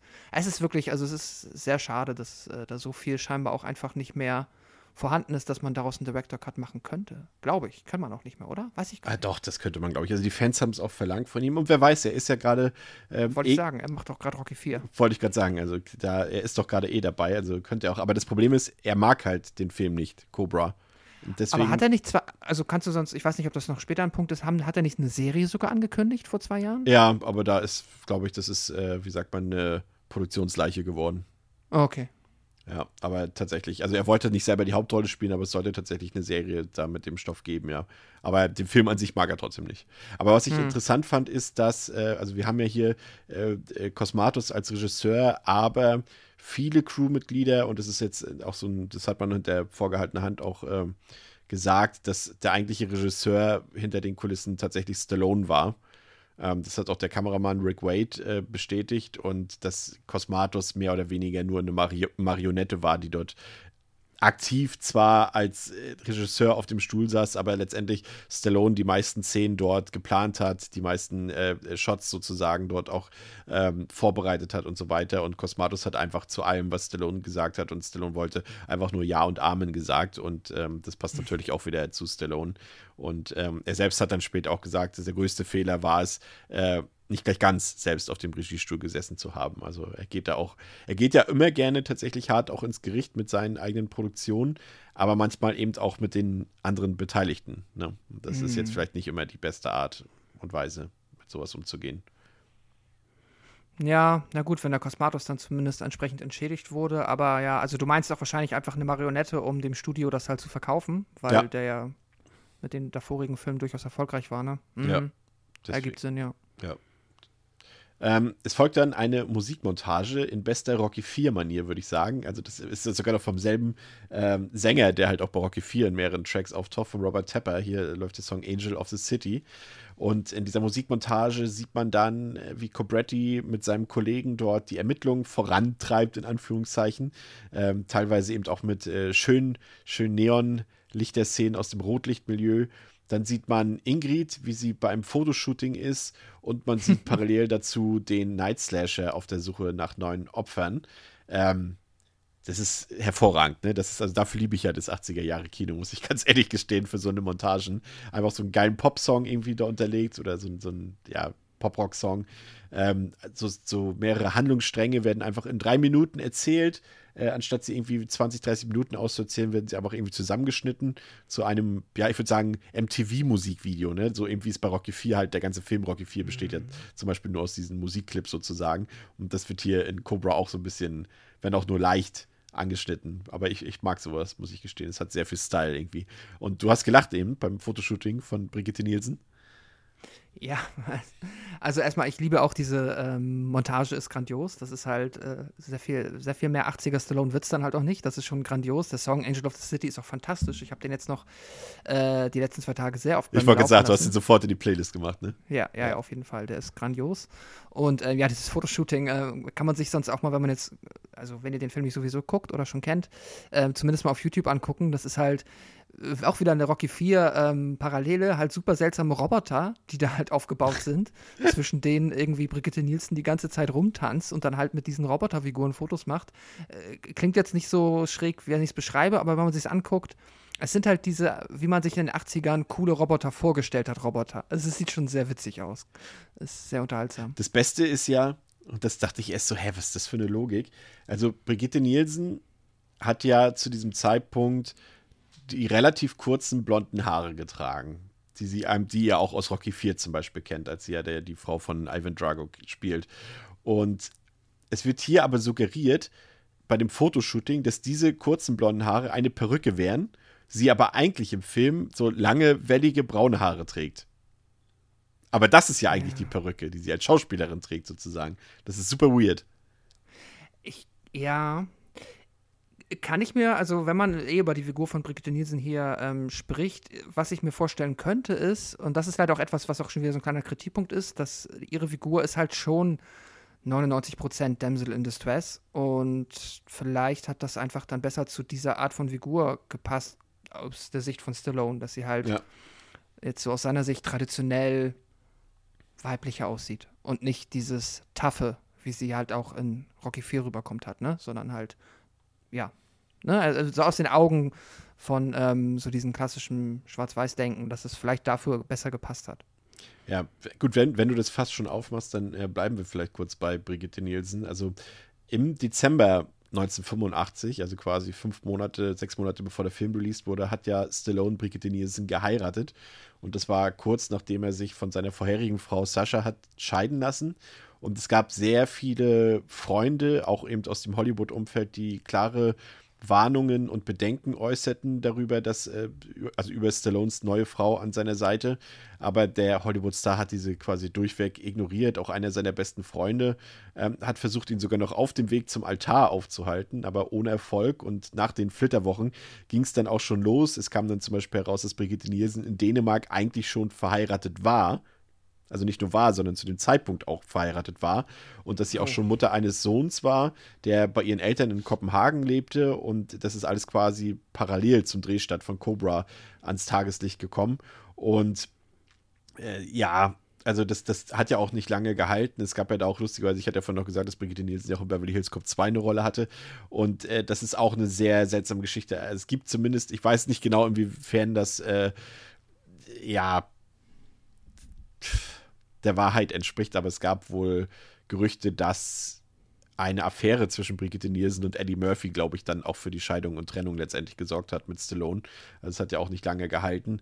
Und ähm, Stallone hatte eben diese Rolle der Ingrid wirklich exklusiv für Brigitte Nielsen, für seine neue Flamme geschrieben. Sie hat ja eben in Rocky 4 ja auch schon diese, ja, präsente Rolle bekommen zuvor.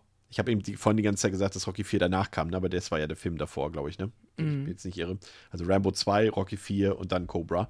Und äh, diese Rolle wurde ja aber damals noch spontan umgeschrieben. Die kam ja eigentlich so im Skript von Rocky 4 nicht vor und er wollte dann Nielsen da unterbringen und hat dann eben die, die Frau Drago reingebracht sozusagen. Aber diese Rolle hier, ähm, Ingrid, die hat er dann exklusiv für sie reingeschrieben und hat sie auch komplett eben ausgerichtet auf seine neue Ehefrau. Man muss sagen, und das sagt er auch selber heute, dass sie der große Schwachpunkt des Films ist und äh, so leid es mir manchmal tut, sowas sagen zu müssen, aber er hat nicht ganz Unrecht mit. Also ich finde die beiden, und das ist so krass, wenn man bedenkt, dass die beiden halt liiert waren zu dem Zeitpunkt, ich finde, die haben null Chemie miteinander, absolut keine Chemie. Mhm. Und sie spielt halt wirklich grotesk schlecht. Sowohl in den, in den, sag ich mal, Thriller-Momenten, als auch in den Momenten, in denen die beiden sich so ein bisschen näher kommen später im Film, ein bisschen rumflirten und so weiter. Also ich finde das null Chemie und ähm, überhaupt keine Schauspielkunst bei ihr zu erkennen. Ja.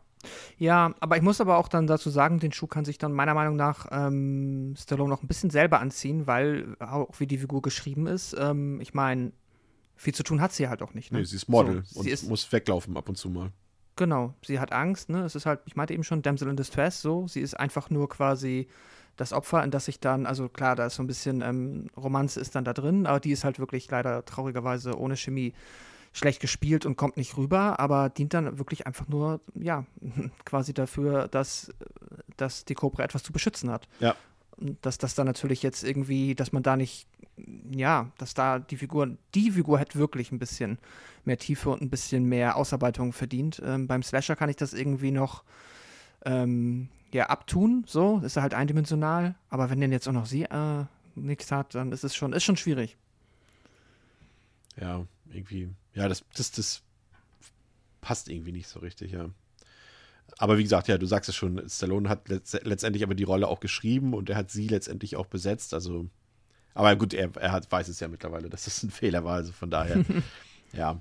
Ähm, ja, und nach der Musikmontage sehen wir dann, ähm, wie, ja, wie Ingrid von ihrem Agenten zum Auto begleitet wird. Doch in der Tiefgarage warten schon die Leute um die neue Ordnung, also um den Night Slasher, auf die beiden und die Gruppe geht auch wieder sehr brutal zu Werke. Dabei gehen auch einige Leute wieder drauf, aber Ingrid kann sich gerade so noch verstecken und fliehen und ähm, kommt dann ins Krankenhaus und dort macht sie dann erstmals Bekanntschaft mit Sergeant Gonzalez und Lieutenant Cobretti und Ingrid berichtet dann von ihren Erlebnissen, auch von ihrer Beobachtung am Abend, als sie scheinbar Zeugin eines Verbrechens geworden ist.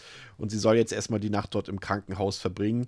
Aber so richtig sicher ist das nicht, denn der Night Slasher ist bereits im Gebäude und meuchelt sich durch dieses Krankenhaus. Und eigentlich war Gonzales abgestellt, um auf Ingrid aufzupassen, aber wurde durch einen gefegten Anruf ins Revier beordert. Und auch vor Cobrettis Wohnung sind bereits maskierte Verbrecher am Werkeln.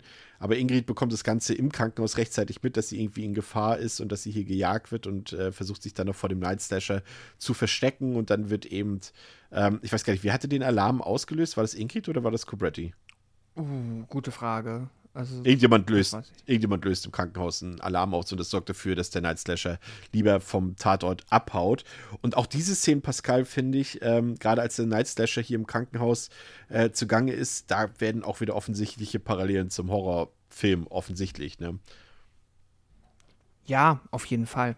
Also das ist ja ähm, auch ein, gerade im- im Slasher-Genre, auch in Halloween hatten wir es ja auch schon mal, ähm, ein äh, gerne benutztes äh, Setting einfach, dass du halt die ähm, vergleichsweise hilflose Figur im Krankenhaus hast und dann betritt der Slasher diesen Ort, um ja, dort, wo es eigentlich äh, zur Heilung vorgesehen ist, ähm, Menschen umzubringen.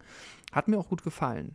So, ein bisschen kann man jetzt schon wieder, aber das ist, da darf man einfach nicht so drüber nachdenken. Halt immer die Logik der Bösewichte an der Stelle so. Ich meine, die Tatsache, dass wir hier einen Maulwurf haben, den, ähm, dass das dann halt alle wissen relativ schnell, das haben sie sich halt auch selber einzubrocken, wenn sie halt dann direkt auch noch ähm, bei Cobetti vor der Tür warten. Aber nun gut.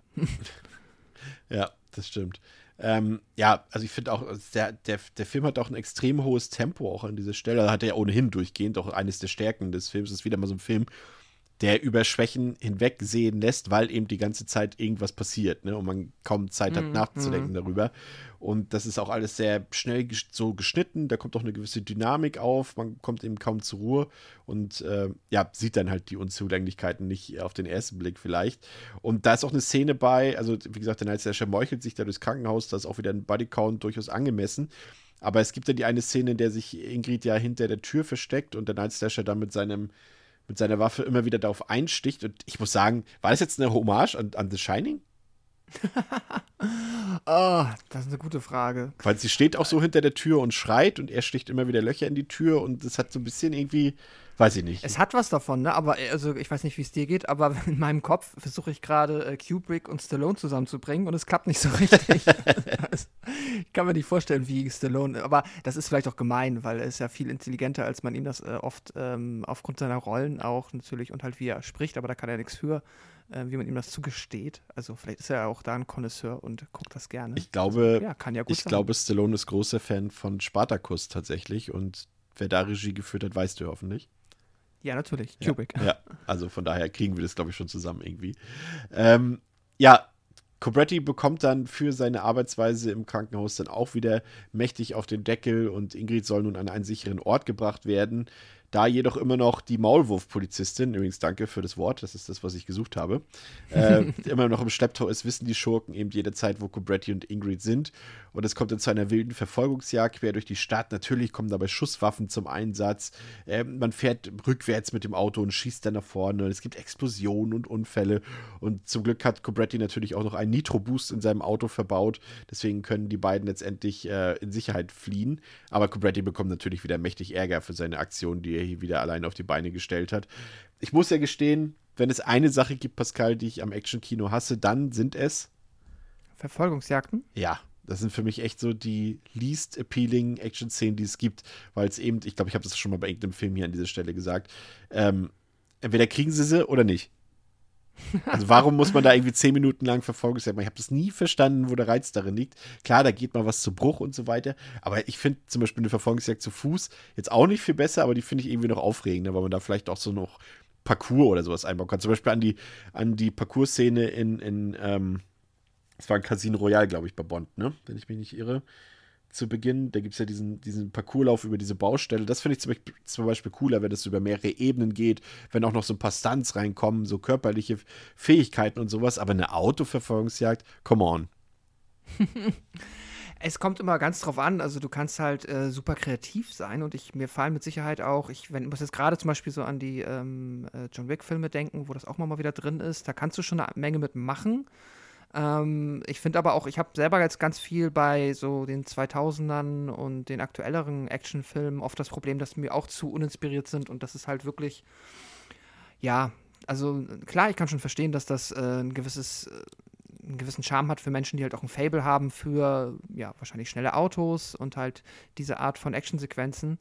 Ich bin da irgendwo so im Mittelfeld. Ich finde es cool, wenn man sich da was Kreatives überlegt. Und jetzt hat der Film, ja, der kriegt natürlich noch so ein bisschen seinen Bonus, weil er halt dann natürlich auch hier diesen ähm, 80er Jahre Charme und die Audiovisualität dabei mit drin hat. Und dann halt auch, ja, dann die Cobra, die da halt während der, der Fahrt halt da fleißig durch die Gegend schießt. Ähm, ja, es hat mich tatsächlich jetzt nicht groß gestört. Sie ist auch nicht zu lang, wie ich finde. Das geht dann, das lässt sich gut aushalten. Ähm, am Ende ist es ein bisschen schräg. Da ja, ist ja dann auch viel Logik durch den Schnitt kaputt gegangen. Ähm, es endet ja damit, dass, äh, äh, lass mich jetzt nicht lügen, dass das Auto von der Cobra ähm, in das Boot rammt. Und eigentlich wäre es im Originalschnitt so gewesen, dass beide das Boot gerammt Ja. hätten und die Bösewichte sogar zuerst. Aber hier ist es so, dass die Cobra zuerst und alleine ins Boot rammt und dann die Bösewichte einfach wegfahren. Aber die Szene, die wir sehen, wie sie im Auto sitzen und wegfahren, wäre eigentlich viel früher in der Verfolgungsjagd gewesen. Also da wurde viel durch die Gegend geschnitten und nicht alles ergibt mehr so viel Sinn. Wie findest du das Auto von, von Cobra, diesen 1950er Mercury, der ja tatsächlich aus dem Besitz von Stallone persönlich Mhm. stammt? Also für diese Stunts haben sie natürlich dann ein Double-Auto genommen, aber äh, den, den man sonst so sieht, der, das ist sein eigenes Auto.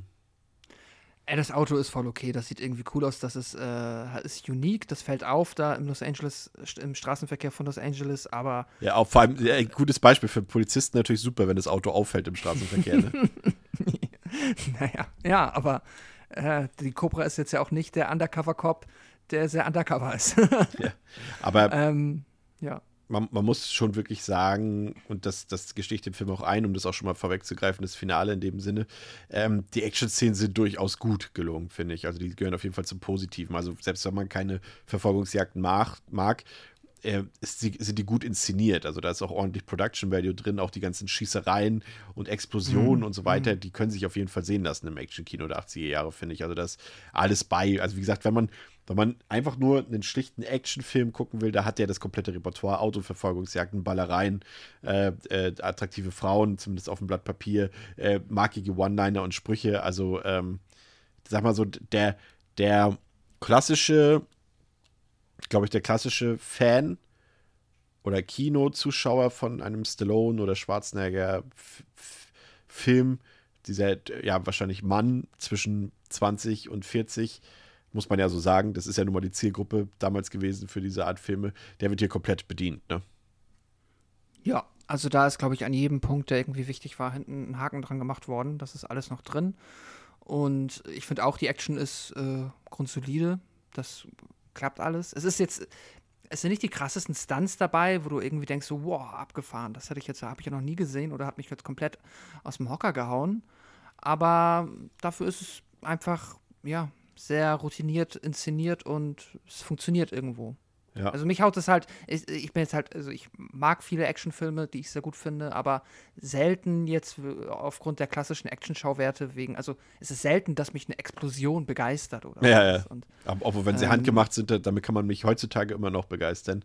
Wenn man, obwohl ist ja jetzt auch vielleicht aus äh, biologischer Sicht nicht so, so, so cool, aber, aber ich mag es, wenn man so sieht, wenn irgendwie, wenn so, wie bei Mhm. Independence oder so, wenn so kleine Miniaturen in die Luft fliegen und Nachbauten und sowas Ja, und, und okay, die ganzen klar. Teile durch die Luft fliegen, ist immer noch besser als irgendwie so ein CGI-Explosion, ja. Aber du hast es eben gerade gesagt, man kann, man hat damals im Drehbuch wahrscheinlich wirklich überall einen Haken hintergemacht, okay, hier Ballerei haben wir, hier One-Liner haben wir, hier Ingrid, äh, Ingrid Nielsen ist ja schon, Brigitte Nielsen haben wir.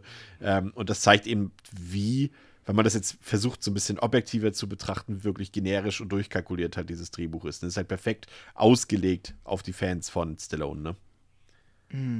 ja, absolut. Obwohl er fast Ganz schon vielleicht ein bisschen zu hart war, ne? Möchte man meinen. Also ich muss, gut, das Rambo Ja, das 2 ist war das auch schon Spannende. hart äh, für damalige Verhältnisse, aber ich finde schon, dass der, also der ist jetzt, glaube ich, auch damals nicht unbedingt für das reine Mainstream-Kino gemacht irgendwie. Also ich finde schon, dass der eigentlich relativ hart ist.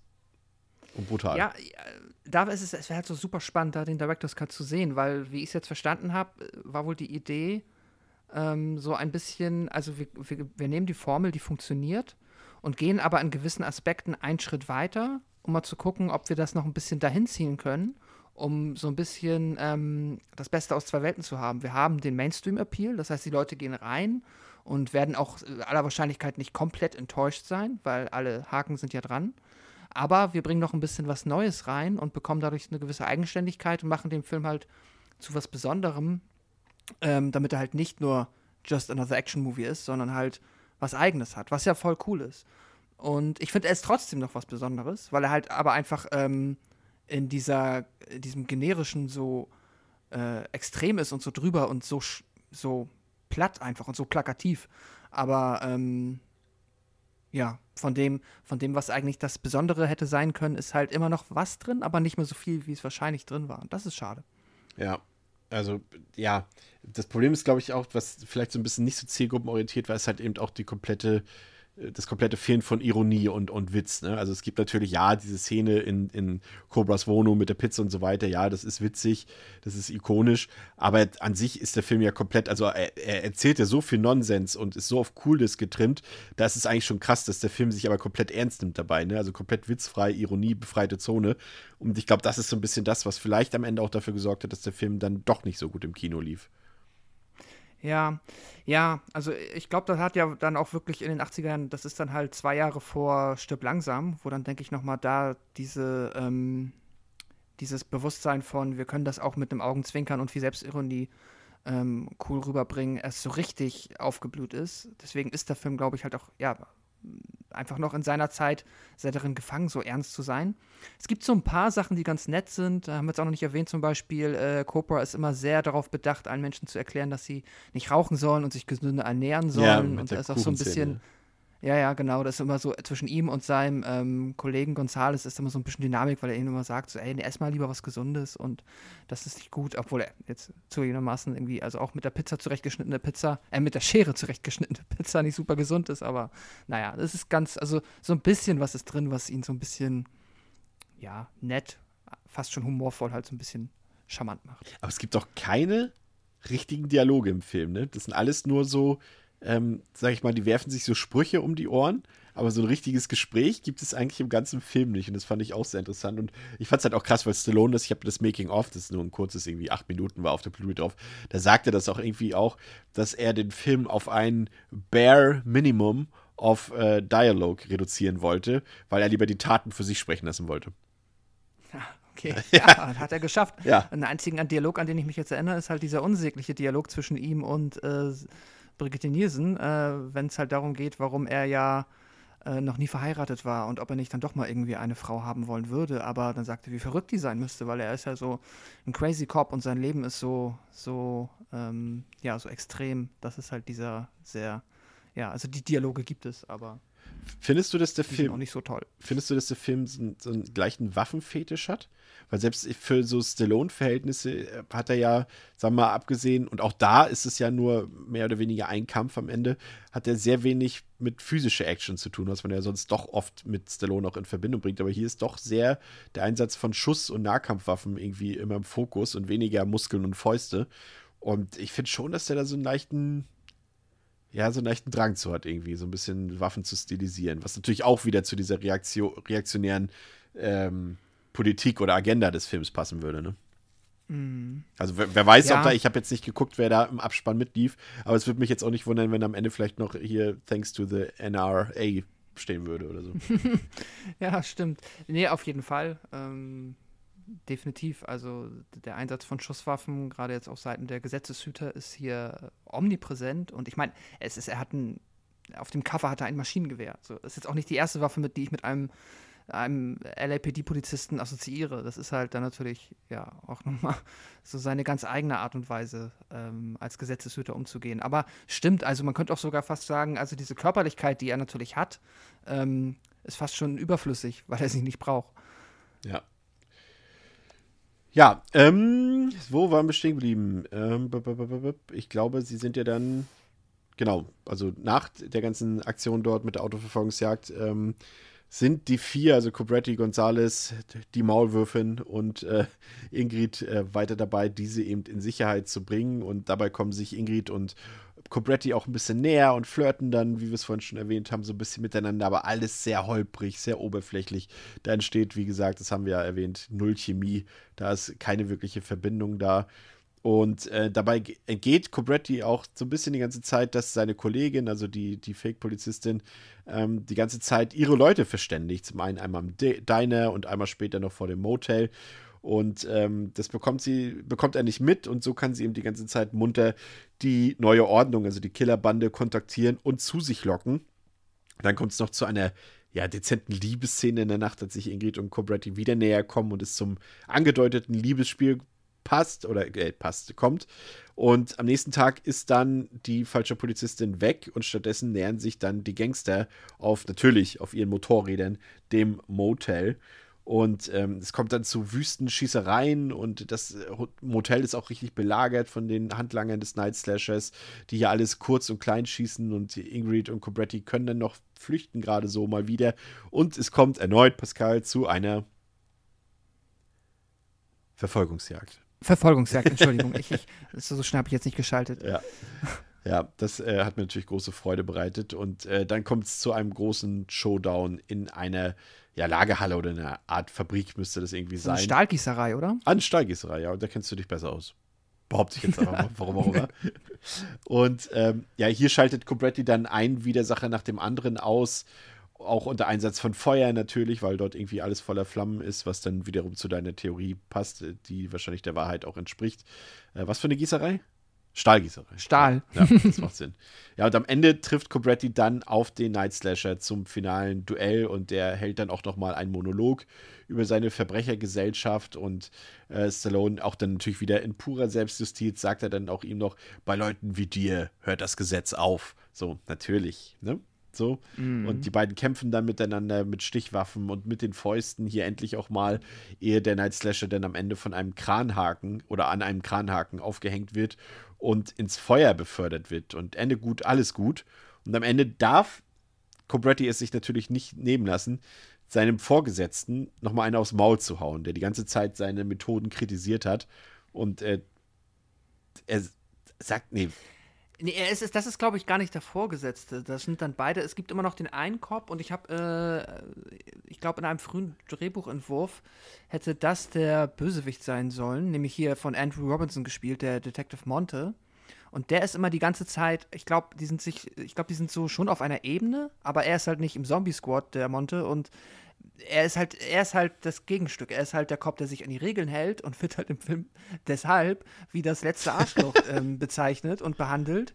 Und ähm, am Ende ist dann, dann halt so dieses, ah, es ist halt, also, wenn der Film, also die Moral darf man sich halt echt nicht zu Herzen nehmen. So, man muss, also wenn man dem Film auch irgendjemandem zeigt, der noch leicht zu beeinflussen ist, dann bitte unter Moderation, weil das ist halt echt schlimm. Am Ende sagt dann halt Monte, ja, ach du, kein böses Blut. Ähm, jetzt, wo du es geschafft hast und du den Bösewicht ähm, halt einfach getötet hast, ähm, habe ich auch verstanden, dass das alles okay ist. Und dann drückt er ihm noch eine rein, weil er ist ja, ähm, er muss sich dann ja doch noch mal an ihm rächen. Sie haben das Recht also, zu schweigen.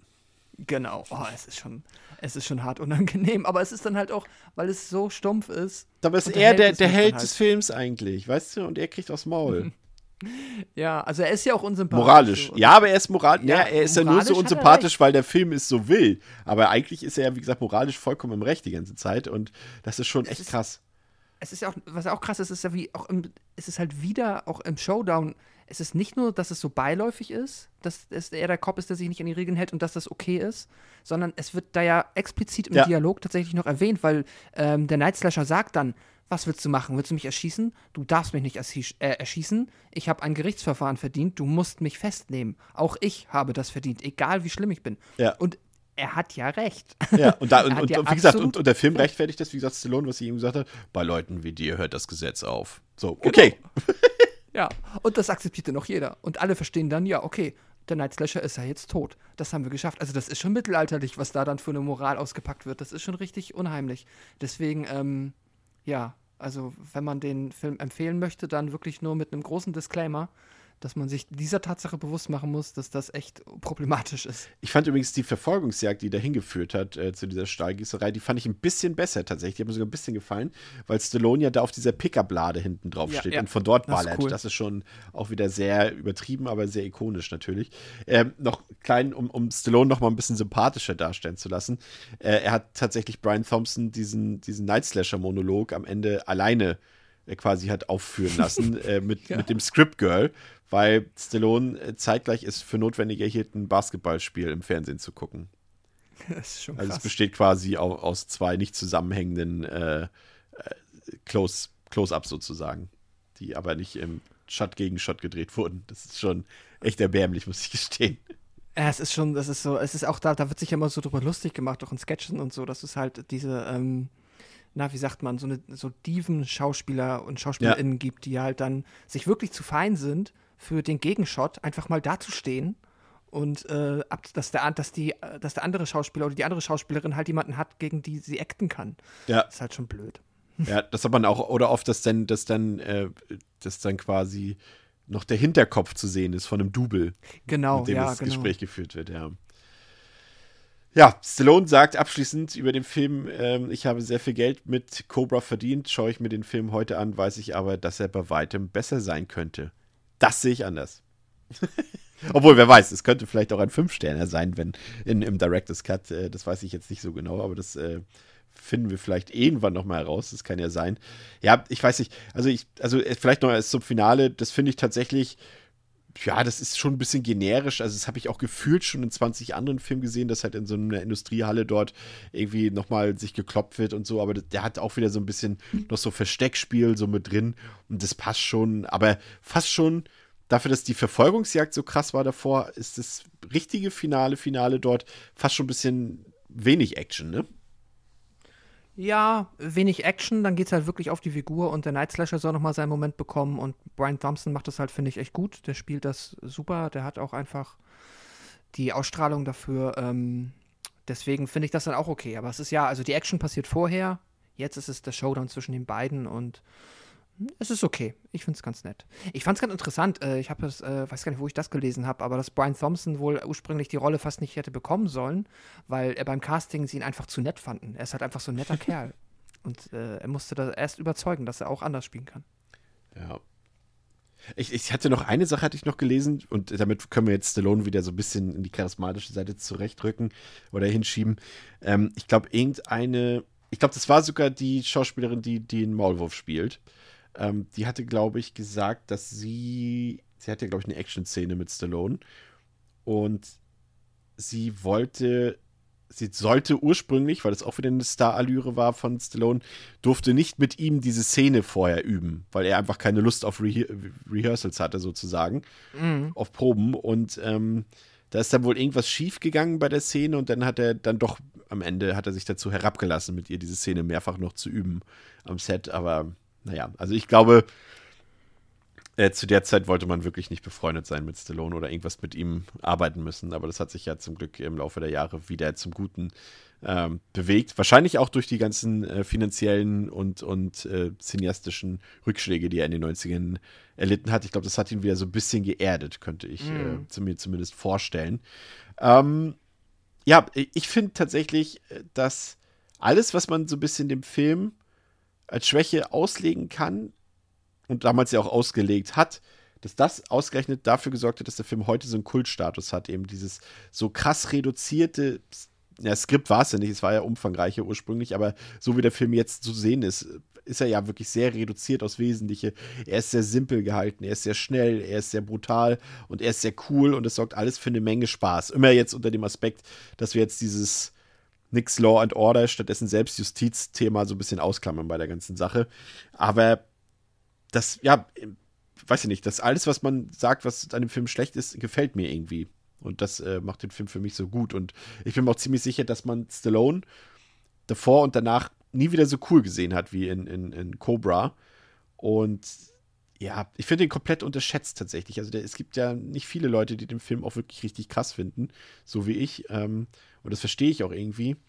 Aber ich weiß nicht, mag's. Also diese Düsternis auch, die da drin ist in der ganzen Atmosphäre, auch dieses Machohafte von Stallone, irgendwie, das passt irgendwie. Dann hat er seine, seine Momente, die sich, an die ich mich für immer erinnern werde. Allein diese Pizzaszene ist halt absolut legendär. Ähm, der hat auch ein paar visuelle Feinheiten, finde ich. Also der sieht gar nicht schlecht aus, gerade so auch in den Montagen. Ähm, bietet er viel und so in der ersten Stunde. Ich finde so das Set am Motel und das Set so im Finale, das hätte vielleicht noch ein bisschen ausgefallener hätte sein können. Ähm, der Soundtrack ist großartig fast schon ein bisschen zu kurz, sind irgendwie nur drei, vier Tracks, die da laufen, aber die passen auch wieder genial dazu. Es gibt viele Magic Moments, die eben so nur das 80er-Jahre-Kino auf die Leinwand bringen konnte und auch durfte. Und ich finde schon, dass es so ein bisschen irgendwie der Rocky 4 des Actionfilms ist so. Ne? Also der funktioniert ja haargenauso, auch aus Wesentlichen mm. reduziert, nur ikonischen Moment an ikonischen Moment gehangelt, alles, was irgendwie die Story in die Länge ziehen könnte, was irgendwie Tiefgründigkeit reinbringen könnte, alles rausgeschnitten. Und so ist Cobra für mich irgendwie einer der coolsten Filme der 80er Jahre. Und ich freue mich immer wieder, wenn ich den sehen kann oder wenn ich ihn, wenn ich ihn reinschmeiße. Das ist ein echtes Fest, für mich als äh, Stallone-Fanboy. Und so am Ende ja irgendwie die Essenz dieses 80er Jahre Macho-Kinos. Und muss ganz ehrlich sagen, viel unterhaltsamer kann man 90 Minuten eigentlich kaum verbringen als mit Cobra. Und äh, deswegen gebe ich den für viele vielleicht überraschend, auch nach der Kritik, die wir ja durchaus geäußert haben, vier von fünf. Pascal. Ja. Ähm, um, ich kann das tatsächlich sehr gut nachvollziehen. Und ich war auch, ähm, nachdem ich geguckt habe, äh, nachdem ich den Film gesehen habe und dann mich im Internet umgeschaut habe, ein bisschen erschrocken, ob der 2,9 auf Letterbox zum Beispiel oder 5,8 oder 6 auf der IMDb. Ähm, aber äh, da muss ich halt natürlich sagen, äh, vielleicht können auch ähm, viele Menschen haben den Film gesehen und fanden ihn aus nachvollziehbaren Gründen halt einfach äh, wirklich unmoralisch. Und dann Klar. kann ich auch jeden und jede äh, komplett nachvollziehen, die sagt, die findet den, muss den Film ja, krass abstrafen dafür. Deswegen halt auch nochmal, wir haben es jetzt oft genug gesagt, aber ein letztes Mal halt auch bei mir der Disclaimer, dass das natürlich ich äh, den Film nicht äh, unterstelle, dass er eine tolle Moral hat, sondern dass er das wirklich äh, meiner Meinung nach sehr problematisch alles thematisiert und auch sehr prominent und bewusst und absichtlich. Ähm, wenn ich das halt alles ausblende und ihn dann halt ähm, in diesem ja, 80er Jahre Action comichaften Kontext betrachte, habe ich trotzdem sehr, sehr viel Spaß mit dem Film, weil es genau aus eigentlich genau den Gründen, die du gerade genannt hast, der Soundtrack sitzt, der ist der 80er, der sieht aus wie ein Film aus der Zeit und wie halt die Blaupause für so einen Film aus dieser Zeit. Plus Stallone kann halt diesen Macho, der schon zu cool für sich selbst ist, halt auch einfach perfekt verkörpern. Ja. Und das kann halt auch niemand anders. Und das konnte halt auch zu der Zeit kein Arnold Schwarzenegger, der halt niemals diese trockene Coolheit so rüberbringen konnte. Da konnte er halt andere Sachen super gut für ähm, äh, äh, Schauspielern, aber halt das nicht. So dafür war Stallone an dieser Stelle halt einfach perfekt. Und ähm, wenn man das sucht, ist man bei dem Film eigentlich perfekt aufgehoben. Und wenn man da Spaß dran hat, sich 90 Minuten das reinzuzimmern, dann ist es eigentlich perfekt. Und ähm, deswegen, ich gebe dem auch sehr gerne vier von fünf Sternen. Ähm, Genau, aber der Disclaimer steht natürlich, das ist wichtig und wie gesagt, trotzdem nur eine eingeschränkte Empfehlung und zumindest ähm, das im Hinterkopf behalten. Ja. Ähm, hast du Phantomkommando gesehen mit Schwarzenegger? Ja. Den finde ich ist noch der, der, das ist vielleicht Schwarzeneggers Cobra, finde ich ein bisschen. Ja. Am ehesten vielleicht noch. Ja. Der ist ja auch so krass reduziert, auch so von seiner Machart und nur auf diese ikonischen Action-Szenen reduziert und ähm, so auf Coolness getrimmt auch und mit One-Liner an One-Liner. Also am ehesten würde der, glaube ich, noch so dahin ja, passen. Ja. ja. wunderbar. Das war unser kleiner Ausflug heute zu Cobra, mal kein reiner Horrorfilm, für die meisten wahrscheinlich überhaupt kein Horrorfilm. Aber wir haben ja damals schon gesagt, dass wir ab und zu uns auch mal daraus bewegen wollen, so ein bisschen. Und solange wir es gerade noch so rechtfertigen können, dass das hier reinpasst, äh, lassen wir uns das auch nicht nehmen. Ihr hört uns in der nächsten Woche wieder. Ähm, dann sprechen wir ja, mehr oder weniger ausführlich in einer Preview-Episode über das anstehende Fantasy Filmfest und ähm, geben euch Ratschläge, welche Filme ihr euch auf jeden Fall ansehen solltet, was die großen Highlights sein werden, weil wir eben ähm, einen Großteil oder fast alle Filme des äh, Filmfests schon gesehen haben. Und in der Folge darauf beschäftigen wir uns dann mit Halloween Kills, die wir, wie gesagt, in dieser Woche schon sehen konnten. Und pünktlich zum Kinostart erfahrt ihr dann, ob sich ein Kinobesuch lohnt. Das soll es für heute gewesen sein. Schöne Grüße an André nochmal auf den Seychellen. Nein, das würde so, so viel, so viel Patreon, nee, so viel Steady-Geld äh, ist noch nicht reingekommen. Ähm, Also, das war's mit Devils and Demons heute mit Pascal und mit mir, Chris. Danke, dass ihr zugehört habt und danke, dass ihr auch beim nächsten Mal wieder dabei seid. Ciao. Tschüss.